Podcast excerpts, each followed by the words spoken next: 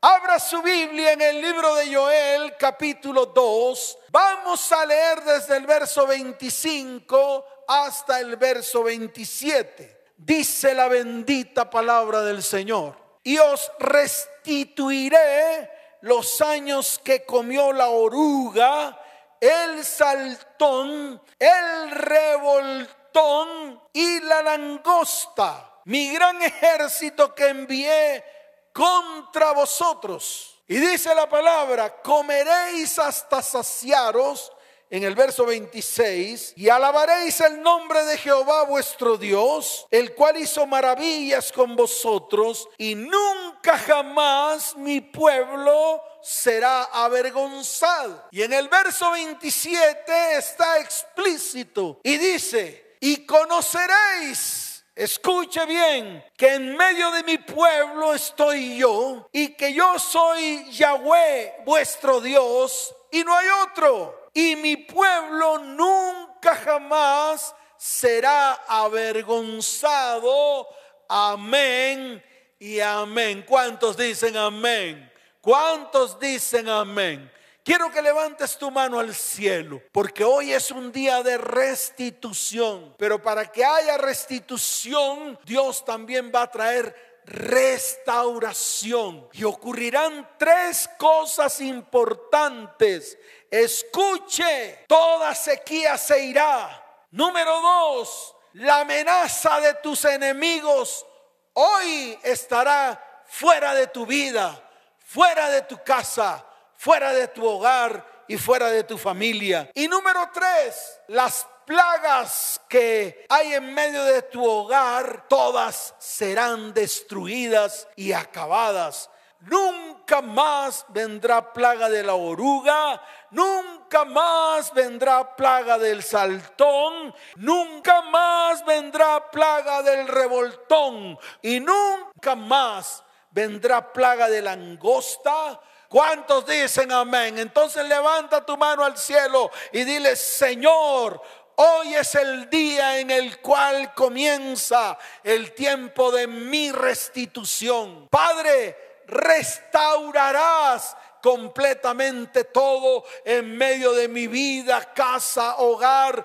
familia y descendencia, en el área espiritual, en el área física, en el área económica, en el área emocional. Y todo esto lo harás con mi vida, mi casa, mi hogar y mis descendientes en el nombre de Jesús. Amén y amén. ¿Cuántos dicen amén? ¿Cuántos dicen amén? Escuche, hay cosas en nuestras vidas que están destinadas a perderse. Yo no sé cuántos de los que están ahí han perdido algo. Yo he perdido mucho. Un día hasta perdí mi honra. Un día lo perdí todo hasta mis finanzas las perdí, todo lo perdí. El enemigo se levantó contra mi vida y vino prácticamente a destruirme, no a hacerme cosquillas. Y eso todos lo tenemos que entender, así de fácil. Entonces hay cosas en nuestra vida que están destinadas a perderse, pero hay otras que aunque desaparezcan en nuestras vidas, van a volver. Escucha, van a volver. Relaciones, dinero, bienes, sueños, planes, anhelos, que aunque desaparezcan, aunque se hayan ido, en algún momento Dios las va a volver a traer a tu vida. Y la bendición cuando Dios restituya va a ser mayor que cuando se fueron. Cuando Dios restituya, esa bendición va a ser mucho mayor que cuando tenías todas estas cosas. Así que prepárate. Ahora, hay cosas que sí se pierden. Una mala relación, una inversión mal hecha. Y te estoy hablando en todos los aspectos de tu vida. Hay cosas que sí se pierden en el área espiritual, por ejemplo, una relación completamente corrupta con tu propio Dios. Y no estoy hablando del Dios de la Biblia, sino con el Dios que muchas veces nosotros creamos. Muchas veces hemos tenido relaciones con la oscuridad y con las tinieblas. Eso que se fue no volverá. ¿Por qué? Porque no pertenecían a Dios en el área emocional, relaciones que no te convenían. Muchas de esas relaciones que se fueron no van a volver porque trajeron dolor y destrucción a tu vida, incluso a tu casa, e incluso a tu hogar, e incluso a tu familia. Esas no van a volver. Ni Dios va a permitir que vuelvan, porque si vuelven seguirán siendo destructivas. Por lo tanto, Dios las detendrá y nunca más volverán. Pero escuchen bien, pero hay otras que por más de que se sacuda la tierra, van a volver. ¿Sabes por qué? Porque Dios te las entregó. Y te lo vuelvo a repetir, porque un día Dios te las entregó. Que de pronto hayamos hecho un mal uso, sí. De pronto la tuvimos de a poco, sí. Pero vuelvo y te repito, este es el tiempo en el cual Dios quiere restaurar y restituir, porque Dios un día te la entregó, son tuyas y te pertenecen. En el libro de Mateo, capítulo 18, en el verso 11, wow, tremenda palabra. Mire, y esta la podemos aplicar para todas las áreas de nuestras vidas. La palabra dice, escuche, porque el Hijo del Hombre ha venido para salvar lo que se había perdido. Y lo dijo el mismo Señor. No le está diciendo el pastor, está escrito en rojo en mi Biblia. Quiere decir que el Señor lo declaró. Y se lo vuelvo a repetir para que usted lo entienda, para que usted lo vea con detenimiento. Dice, porque el Hijo del Hombre ha venido para salvar lo que se había perdido.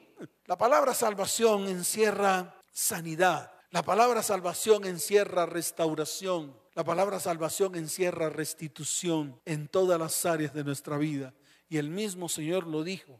Aquí está escrito, porque el Hijo del Hombre ha venido para salvar lo que se había perdido. El Señor fue enviado a la tierra para restituir y para restaurar lo que se había perdido y te lo va a restituir a ti para su gloria y para su honra. ¿Cuántos dicen amén? ¿Cuántos le dan un fuerte aplauso al Señor y levantan su mano y puedan declarar hoy delante de Él, amado Padre, tú enviaste a tu Hijo Jesucristo a restaurar y a restituir todo lo que se ha perdido o lo que se había perdido en medio de mi vida, en medio de mi casa, en medio de mi hogar y mi familia, ha venido a traer salvación en este tiempo. ¿Cuántos dicen amén? Y hoy le doy toda la gloria y toda la honra por todo lo que el Señor va a hacer en medio de mí. ¿Cuántos le dan fuerte aplauso al Señor? ¿Cuántos dicen amén? Mire, en el libro de Lucas capítulo 15 te voy a mostrar palabra revelada delante del Señor. Hay tres parábolas importantes. La primera que veo es la parábola de la oveja perdida, la segunda la parábola de la moneda perdida y la tercera la parábola del hijo pródigo. Qué tremendo, qué tremendo. Está en el capítulo 15 de Lucas. Mírelo y verá. Y precisamente esas tres parábolas tratan de pérdidas, de cosas que tal vez se han ido de nuestras vidas. Por ejemplo, la primera que está en el libro de Lucas capítulo 15, desde el verso primero hasta el verso 7, aquí habla de la oveja perdida, es la pérdida espiritual. Muchas veces nosotros nos hemos alejado del Señor. Muchas veces hemos hecho lo que se nos da la gana.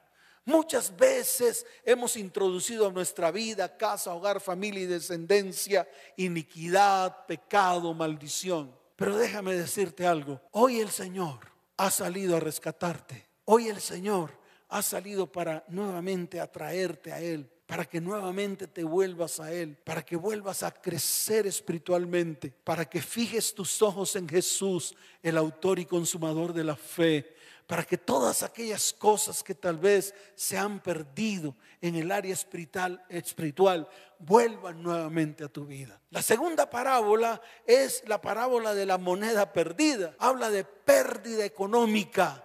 Nuevamente, vuelvo y te repito, el Señor va a ir a rescatar tu economía va a bendecirte en gran manera, va a extender su mano de bendición sobre ti, vas a poder restaurar toda tu economía y Él te restituirá completamente. Y la tercera es la parábola del hijo pródigo, las pérdidas familiares. Muchas veces Escuche, hemos tenido pérdidas familiares. No solamente muchos han perdido sus cónyuges, otros han perdido sus hijos. Pero yo te quiero decir algo. Dios hoy se ha puesto en la tarea de restaurar y restituir todo lo que se ha perdido en tu vida, en tu casa, en tu hogar, en tu familia y en tu descendencia. ¿Cuántos dicen amén?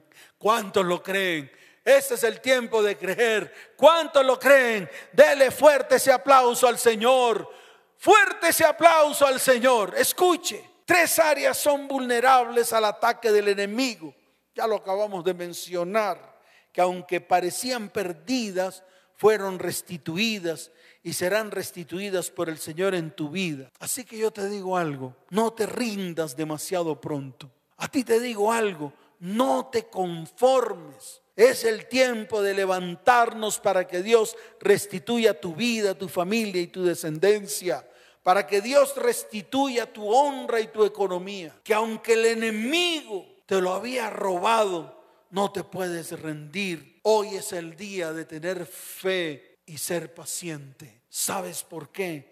Porque Dios lo va a cumplir. Él te dice, junto a mí, todas las cosas que están perdidas serán restituidas en tu vida, en tu hogar y en tu familia. Ahora, la palabra restaurar quiere decir volver algo a su condición original. Mientras la palabra restitución significa devolver a alguien algo que se le había quitado que le pertenecía. Restituir es devolver una cosa a quien la tenía antes. Es la recompensa por daños y perjuicios que se otorga al afectado. Y hoy el Señor ha levantado un decreto en el reino espiritual a través de la palabra que declaramos en el libro de Joel, a través de la palabra que está escrita en Joel capítulo 2, verso 25, y os restituiré. Te lo vuelvo a decir, Él ha dicho hoy mediante un decreto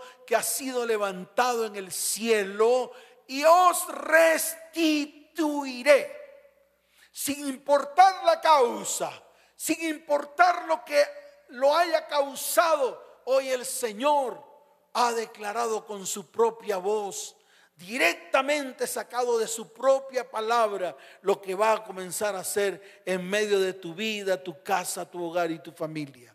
Entonces este decreto espiritual declara que una persona jamás puede ser despojada injustamente de lo que le pertenece. Y esto absolutamente nadie lo puede invalidar. Por lo tanto, la ley hoy te favorece. Por lo tanto, vamos a hacerla valer en medio de nuestra vida. Hoy vamos a tomar la autoridad y vamos a ordenarle al enemigo que nos devuelva absolutamente todo lo que financiera, personal, física, laboral, familiar, espiritual y ministerialmente nos ha robado durante todos estos años. ¿Saben por qué? Porque este es el tiempo de restitución. ¿Cuántos dicen amén?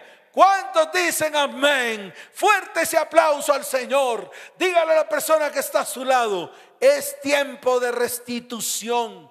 Y hoy vamos a hacer valer la ley de la restitución, porque el Señor lo ha declarado con su propia boca. Y esa palabra escrita se va a hacer verdad en medio de tu vida, tu casa, tu hogar y tu descendencia. Fuerte ese aplauso al Señor. Ahora, la restauración y la restitución en nuestras vidas no se dará hasta que tomemos la decisión de reconstruir nuestra relación con Dios. Yo aquí quiero detenerme. Mire, lo hablo a ciencia cierta, lo que nos pasó a nosotros, lo que pasó en medio de mi hogar y en medio de mi familia y en medio de mis hijos hace años atrás. Teníamos una situación complicada, prácticamente que no había otra manera de acabar con el conflicto si no era el divorcio, la separación y la destrucción de nuestro hogar.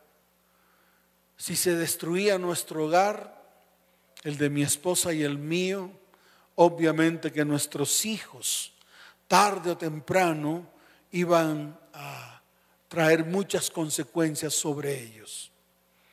Pero un día, escuche, Dios tomó la decisión. No fuimos nosotros, fue el Señor. ¿Y sabes por qué? Porque pudimos discernir que había un propósito para nuestras vidas, para nuestro hogar, para nuestra familia y nuestra descendencia. Eso fue lo que pasó. No hicimos nada. Y te lo vuelvo a repetir, no hicimos nada. No nos movimos ni un segundo, ni un ápice. Lo único que hicimos fue cada uno, tanto mi amada Janet y tanto yo, decidimos cada uno por aparte volvernos al Señor con todo el corazón. Tal vez era la única manera de restaurar nuestro hogar y nuestra familia. Cada uno por aparte, sin que el uno se diera cuenta de lo que estaba haciendo el otro, cada uno tomamos esa decisión. Aunque dormíamos en la misma cama, aunque habitábamos en, en la misma casa, había algo que nos dividía. Pero Dios, escuche bien, en ese tiempo estaba trabajando en el corazón de ella y estaba trabajando en mi corazón. ¿Y qué estaba haciendo? Se los voy a explicar muy rápidamente. Estaba restaurando el corazón de mi esposa y estaba restaurando mi corazón. ¿De qué? De deshonras, de insultos, de maledicencias de toda la inmundicia y toda la porquería que habíamos ingresado a nuestro hogar y a nuestra familia, de toda la iniquidad y de toda la maldición que habíamos derramado sobre nuestra propia casa. Prácticamente que éramos enemigos los unos a los otros, hasta tal punto que nuestros hijos se volvieron enemigos de nosotros tanto de mi amada Janet como el mío. Todo estaba acabado, todo estaba destruido.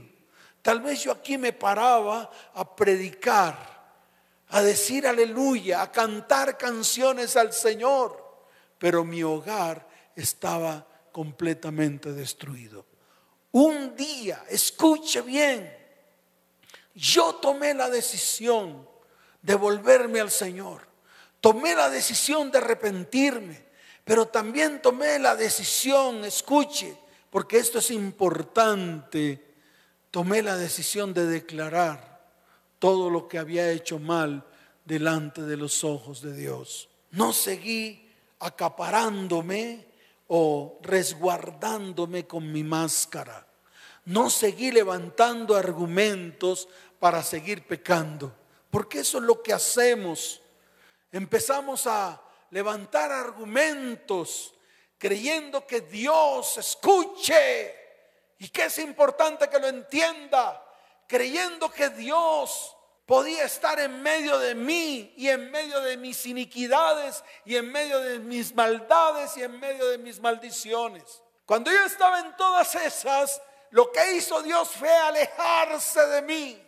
Lo que hizo Dios fue apartarse de mí y cuando Dios se apartó de mí, abrí las puertas para que el enemigo comenzara la destrucción, primero en mi vida y en mi corazón, y luego en mi hogar, en mi familia, y luego en mis descendientes. Esto usted lo tiene que entender. De la misma manera ocurrió con mi amada Janet. Igual, el enemigo comenzó a colocar en medio de su corazón maldad, iniquidad, pecado. Todo lo que veía era negro y oscuro. Pero un día, escuche bien, decidimos confesar. Un día decidimos apartarnos de la oscuridad para ir hacia la luz.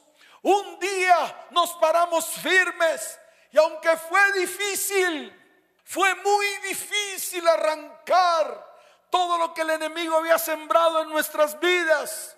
Fue muy difícil arrancar las semillas de maldad, las semillas de maldición y de iniquidad en medio de nuestro corazón, de medio de nuestra mente.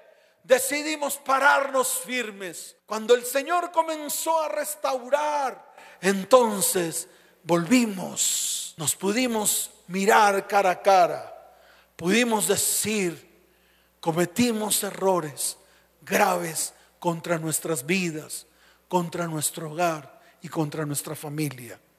Y juntos le pedimos al Señor que volviera a entronarse en medio de nuestro hogar. No ha sido fácil. ¿Por qué? Porque fue durante muchos años, año tras año, año tras año clamábamos. Y hasta ahora Dios está comenzando ese tiempo de restitución. Pero escuche algo. Porque todo esto es importante para testimonio.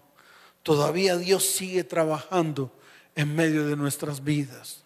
Todavía Dios sigue obrando en medio de nuestra casa. Todavía Dios sigue fundamentando nuestras vidas en sus principios y fundamentos para poder seguir caminando. Esto es lo que les estamos transmitiendo a todas las familias y a todos les estamos diciendo, si Dios lo pudo hacer con nosotros, también lo podrá hacer contigo. Escuche, y no va a utilizar ningún otro método de hombres. Él seguirá trabajando como está escrito en la palabra.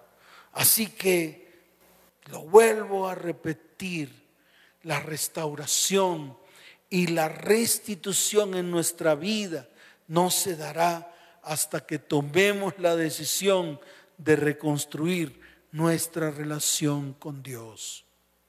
Si nosotros anhelamos que Dios restaura y restituya todo aquello que hemos perdido en nuestras vidas, debemos comenzar a colocar todo en orden. Y tiene que comenzar por ti. No pretendas que comience por el de al lado.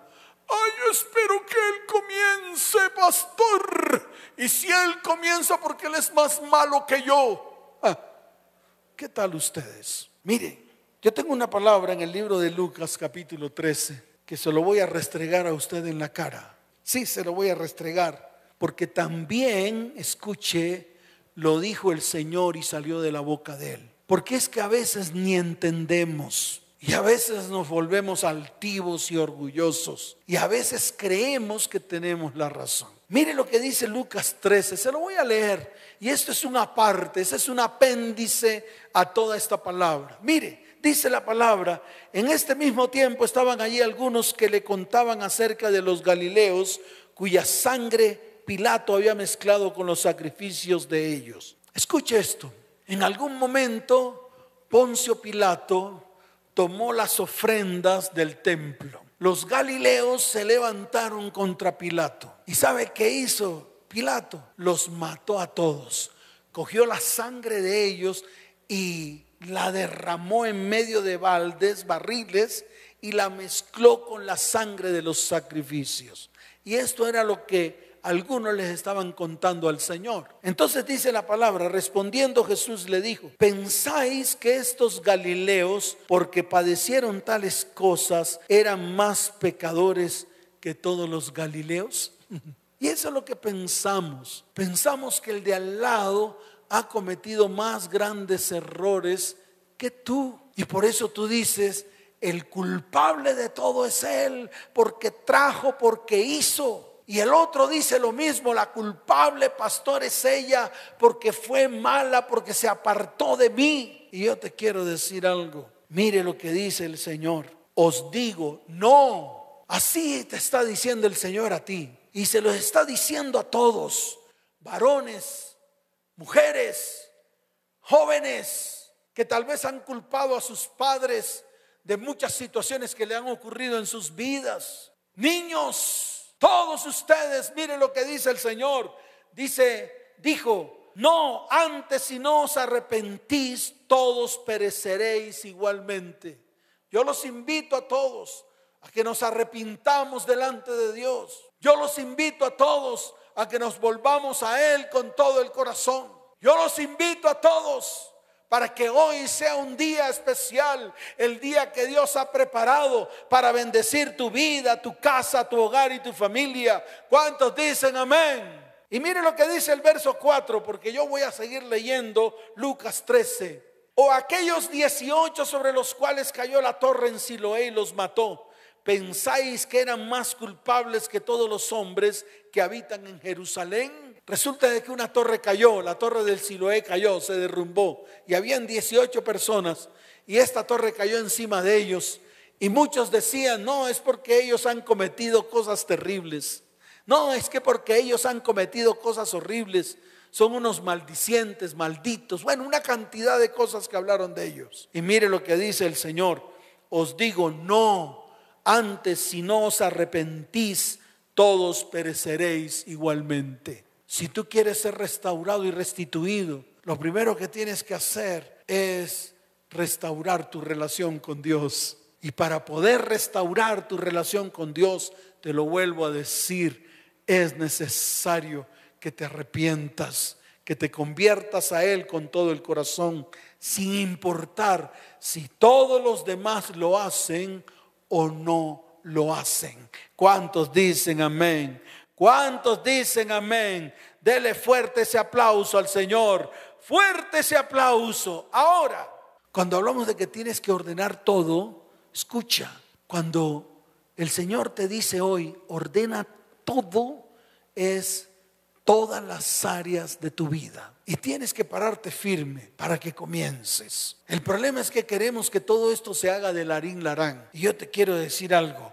No. Por eso, al hablar de orden, es que tienes que poner en orden todo lo que Dios te ha dado. Número uno, el tiempo.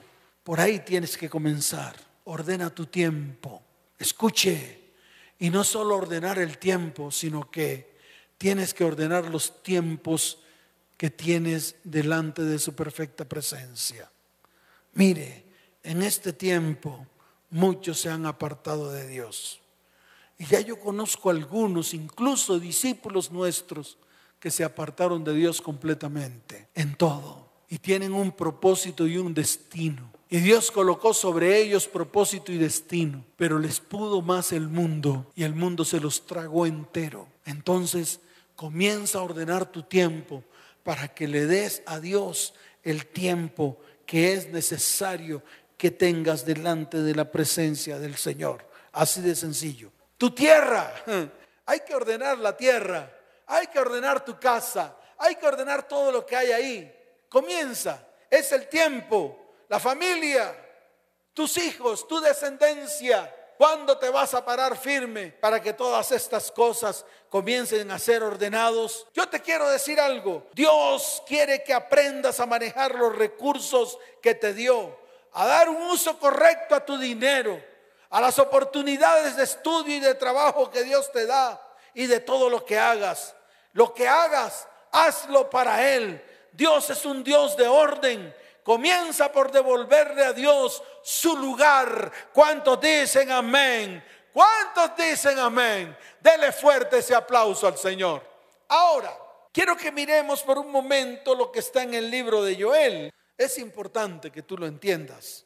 Mire, en el libro de Joel habla acerca de una crisis. Y te lo vuelvo a repetir. En el libro de Joel habla acerca de una crisis. Eso está en el libro de Joel capítulo primero, desde el verso 3 hasta el verso 4. Mire lo que dice la palabra. Dice, de esto contaréis a vuestros hijos y vuestros hijos a sus hijos y sus hijos a la otra generación. Lo que quedó de la oruga comió el saltón y lo que quedó del saltón comió el revoltón y la langosta comió lo que del revoltón había quedado. Y si yo sigo leyendo, hay cosas más terribles. Mire lo que dice el verso 5, que quiero que tú lo mires en tu Biblia. No lo mires en la pantalla de tu televisor ni de tu dispositivo. Míralo en tu Biblia y muéstraselo a tus hijos. Dice, despertad borrachos y llorad. Wow. Gemid todos los que bebéis vino a causa del mosto, porque os es quitado de vuestra boca Y mire lo que dice el verso 6, porque pueblo fuerte e innumerable subió a mi tierra, sus dientes son dientes de león y sus muelas muelas de león. ¿Qué enemigo se ha levantado contra tu vida? Aquellos dormilones, aquellos que ya ni siquiera se acercan al Señor, aquellos perezosos, aquellos que ni siquiera quieren colocarse las vestiduras que un día Dios les entregó, vestiduras de sacerdotes y vestiduras de profetas. Antes, por el contrario, desecharon absolutamente todo y yo les quiero decir, es el momento de levantarnos, porque lo que estaba ocurriendo aquí con el pueblo de Israel en los tiempos de Joel es lo que está ocurriendo en medio de vidas, en medio de hogares, en medio de familias y en medio de descendencias en este tiempo.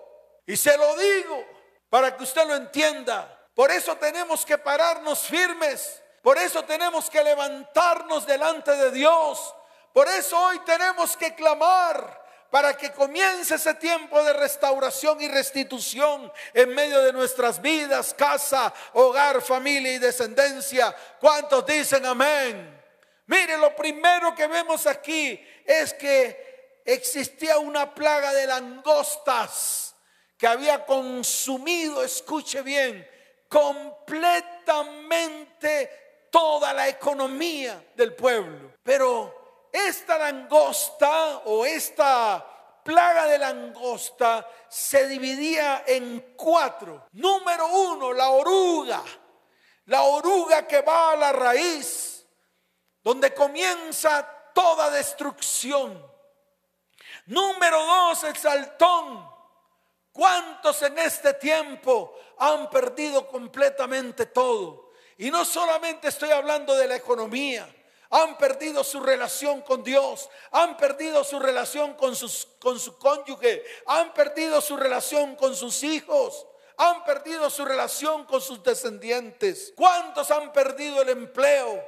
¿Cuántos han sido arrasados por el saltón? El revoltón número tres, llamado también el devorador, que genera miseria, dolor, deuda y hambre y la langosta llamado el destructor, el cual destruye vidas, hogares y descendencias. Qué tremendo. Yo no estoy hablando del animalito, yo no estoy hablando del insecto, no, yo estoy hablando de la gran nube de langostas que tú has permitido que entre a tu vida, a tu casa, a tu hogar y a tu familia, porque has abierto la puerta a la maldad, a la iniquidad y al pecado. Y esto ha generado destrucción. Y los corazones de la familia están heridos. Y la herida de ellos no ha sido sanada. Así que, ¿qué esperas? ¿Por qué no te levantas?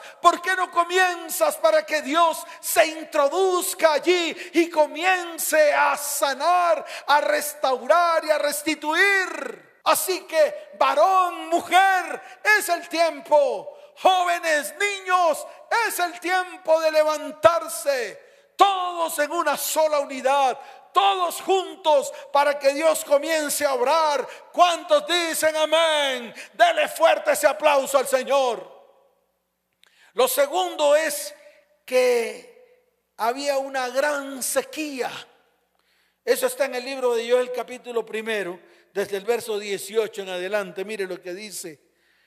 Como gimieron las bestias Cuán turbados anduvieron los atos de los bueyes, porque no tuvieron pastos, no había nada verde, todo estaba seco. Cuando no hay pastos, la palabra habla de las sequías. Y dice la palabra, también fueron asolados los rebaños de las ovejas. Verso 19, a ti, oh Jehová, clamaré, porque fuego consumió los pastos del desierto y la llama abrazó todos los árboles del campo. Las bestias del campo bramarán también a ti, porque se secaron los arroyos de las aguas y fuego consumió las praderas del desierto. Así están muchos hogares cristianos que lo único que hacen es colocarse una máscara y sonreír. Lo único que hacen es colocarse una cara de hipócritas y de fariseos solamente para aparentar, pero por dentro están carcomidos, dañados. La maldición ha penetrado al hogar y ha penetrado a la familia. Y están gimiendo y clamando. Pero hoy es el día de levantarse para que venga la restauración y la restitución. Y lo tercero, la amenaza de un ejército invasor. Aquí la palabra habla de enemigos, enemigos que se han levantado en vidas, hogares, familias y descendientes. Y estoy hablando de enemigos palpables. El enemigo, el principal enemigo, tu celular, donde ahí albergas pornografía, donde ahí albergas relaciones totalmente inicuas que no deben estar contigo, donde ahí albergas charlas, chat que no son convenientes. Por eso hay que parar, por eso hay que detenerse, porque el enemigo se ha apoderado de ti. El enemigo te está acoquinando, el enemigo te está disminuyendo y pronto vendrá tu destrucción. Porque cuando haces estas cosas, la maldición entra y la iniquidad absorbe y destruye. Aquí estaba pasando lo mismo. En el libro de Joel, capítulo 2, verso 2, dice la palabra, día de tinieblas y de oscuridad, día de nube y de sombra, como sobre los montes se extiende el alba, así vendrá un pueblo grande y fuerte, el enemigo contra ti. Semejante a él no lo hubo jamás, ni después de él lo habrá en años de muchas generaciones. ¿Cuándo te vas a detener? ¿Cuándo vas a comenzar a levantarte delante de Dios? ¿Cuándo va a comenzar el clamor para que vengan los tiempos de restauración y restitución? Hoy el Señor está llamando a su pueblo a una genuina conversión. Por eso la palabra convertidos viene del hebreo shub, que significa volver a traer, regresar. Básicamente es volver al punto de partida. Es eso lo que Dios le dice a su pueblo. Está en el libro de Jeremías capítulo 6, verso 16. Paraos en los caminos y mirad y preguntad por las sendas antiguas cuál sea el buen camino y andad por él, y hallaréis descanso, y hallaréis descanso para vuestra alma. Son los tiempos. Quiero que todos nos coloquemos en pie y reconozcamos delante de Dios, no lo que te han hecho, sino también lo que tú has hecho. No lo que te han hecho, sino también lo que tú has traído a tu vida, a tu casa, a tu hogar y a tu descendencia. Porque tal vez te hicieron muchas cosas, pero en tu corazón se generó odio, rencor, amargura, raíz de amargura que es necesario erradicar de él, de medio de tu vida y de medio de tu corazón. Quiero que nos coloquemos en pie porque hoy es un día de bendición. Y todo lo que está aquí escrito es lo que vamos a declarar en este día. Vamos a levantar nuestra voz y vamos a clamar delante de su perfecta presencia. Mire, en el libro de Joel capítulo 2, verso 12 está la palabra y dice, por eso pues ahora dice Yahweh, convertíos a mí con todo vuestro corazón, con ayuno, con lloro y con lamento. En el verso 13 dice, rasgad vuestro corazón y no vuestros vestidos, y convertíos a Jehová vuestro Dios, porque misericordioso es y clemente, tardo para la ira y grande en misericordia y que se duele del castigo. En el verso 17 la palabra dice, entre la entrada y el altar lloren los sacerdotes, ministros de Jehová, y digan, perdona, oh Yahweh, a tu pueblo, y no entregues al oprobio tu heredad, para que las naciones se enseñoren de ella, porque han de decir entre los pueblos, ¿dónde está su Dios? Hoy quiero que levanten sus manos, hombres, mujeres, niños, jóvenes, todos unidos en un mismo espíritu, todos clamando delante del Señor porque hoy es día de restauración y restitución. Levanten sus manos y podemos confesar delante de Él, amado Padre, hoy confesamos nuestros pecados, nuestras maldades y nuestras iniquidades delante de ti. Hoy las sacamos a la luz, porque si las sacamos a la luz, tu luz quitará toda oscuridad.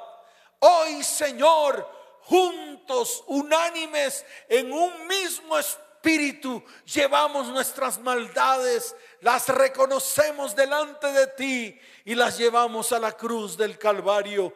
Y allí nuestras maldades, iniquidades, pecados y maldiciones son llevadas en esa cruz y allí se destruyen porque ciertamente en la cruz del Calvario destruiste mi maldad, llevaste mi maldición y quitaste mi iniquidad.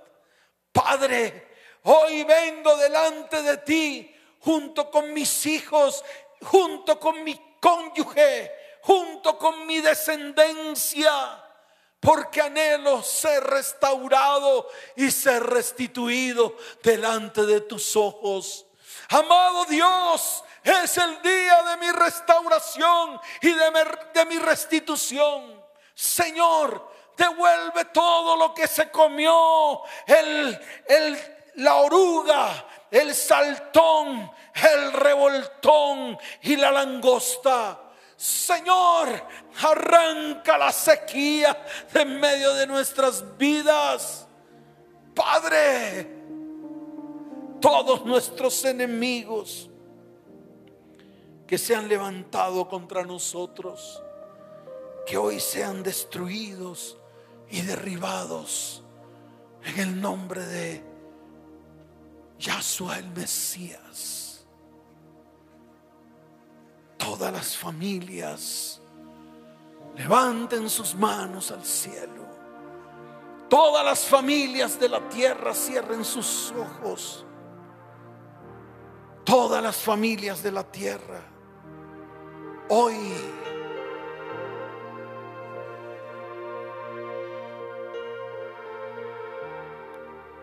van a mirar como el Señor sana,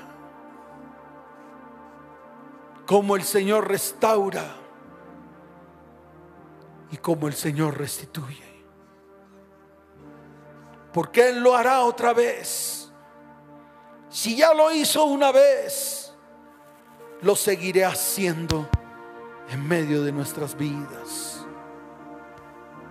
Si ya lo hizo una vez, lo volverá a hacer en medio de nuestra vida, casa, hogar, familia, descendencia. Levanten sus manos al cielo, porque hoy es día de milagros y prodigios. Lo que Él ha prometido para nosotros lo cumplirá. Y tú estás en medio de ese cumplimiento, en medio del cumplimiento de su palabra.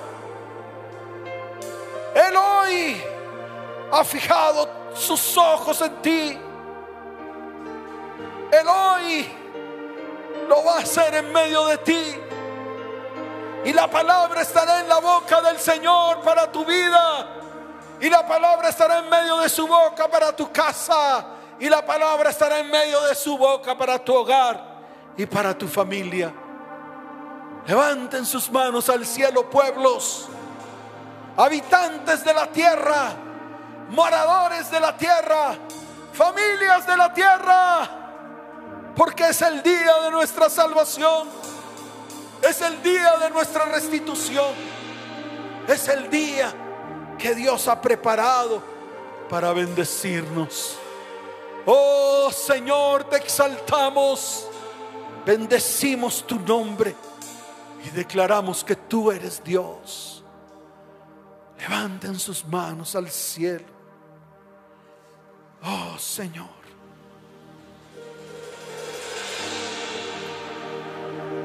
Te adoramos a ti, Padre. Todas las familias en unidad. Levantando sus manos al Creador del universo.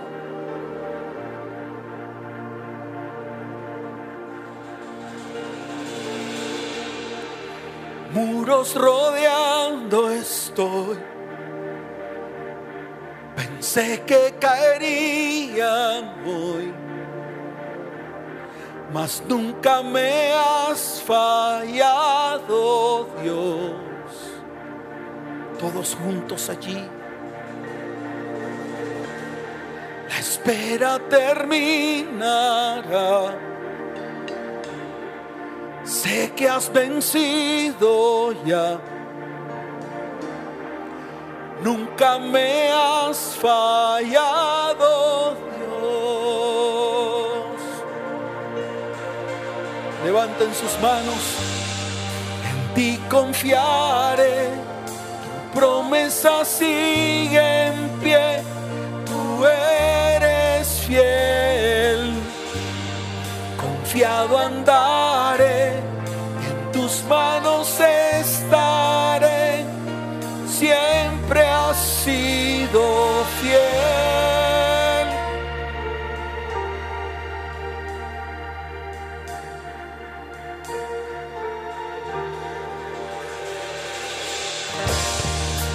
La noche acabará, tu palabra se cumplirá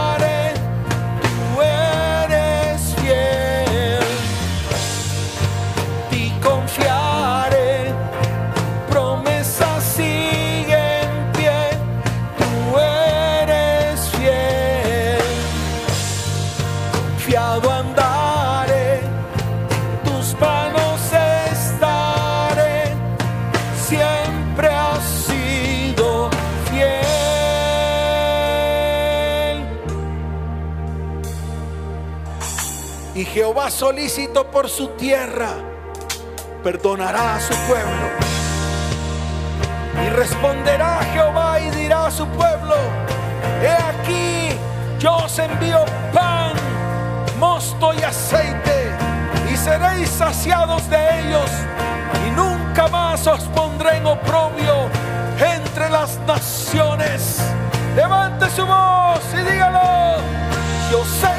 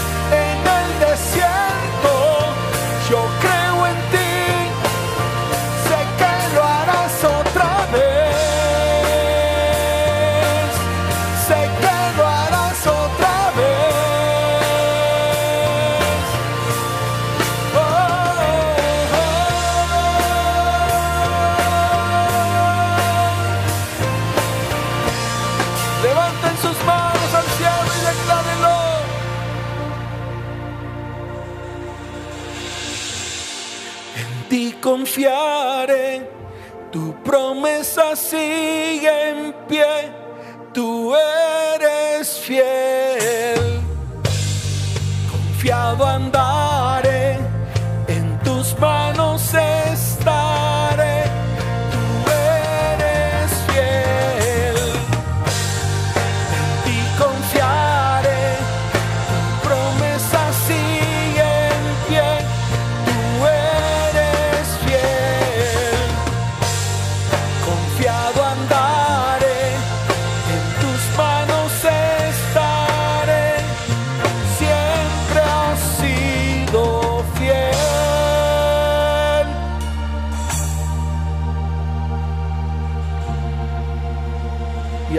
el Señor.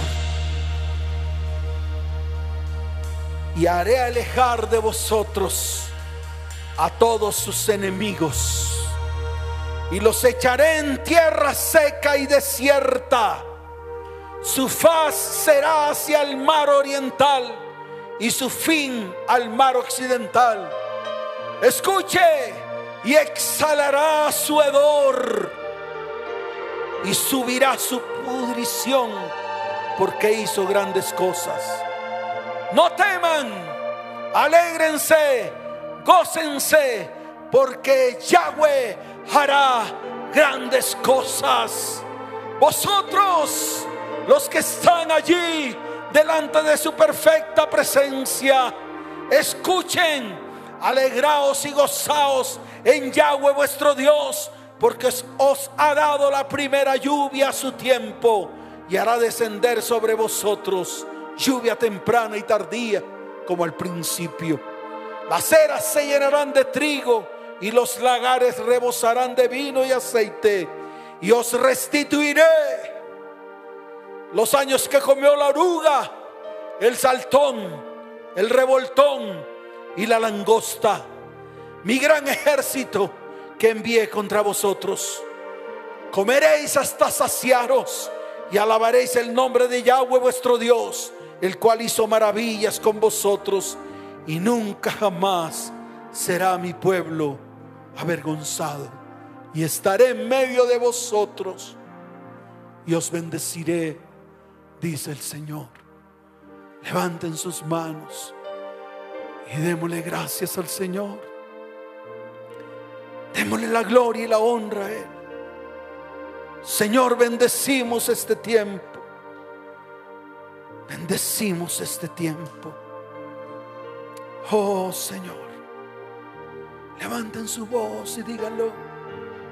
En ti confiaré, tu promesa sigue en pie, tú eres fiel confiado andaré, en tus manos estaré, tú eres fiel, en ti confiaré, tu promesa sigue en pie, tú eres fiel, confiado andaré, en tus manos estaré siempre has sido fiel.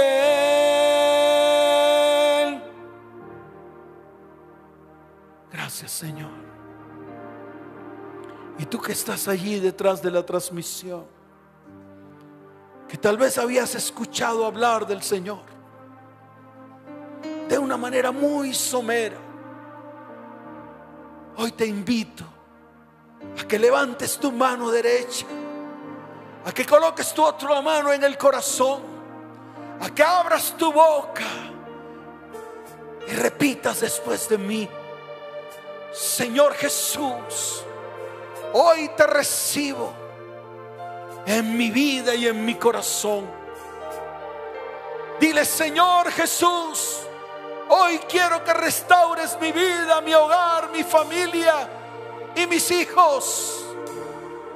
Señor, escribe mi nombre, escribe el nombre de mi casa, el nombre de mi familia y el nombre de mis descendientes en tus libros. Y no lo borres jamás. Y te doy gracias, Señor, porque me permites acercarme a ti con un corazón contrito, arrepentido y humillado delante de tu presencia. Yo voy a orar por ti. Levanta tus manos al cielo. Todas las familias que se alejaron del Señor y que hoy quieren volver a Él con todo el corazón. Voy a orar.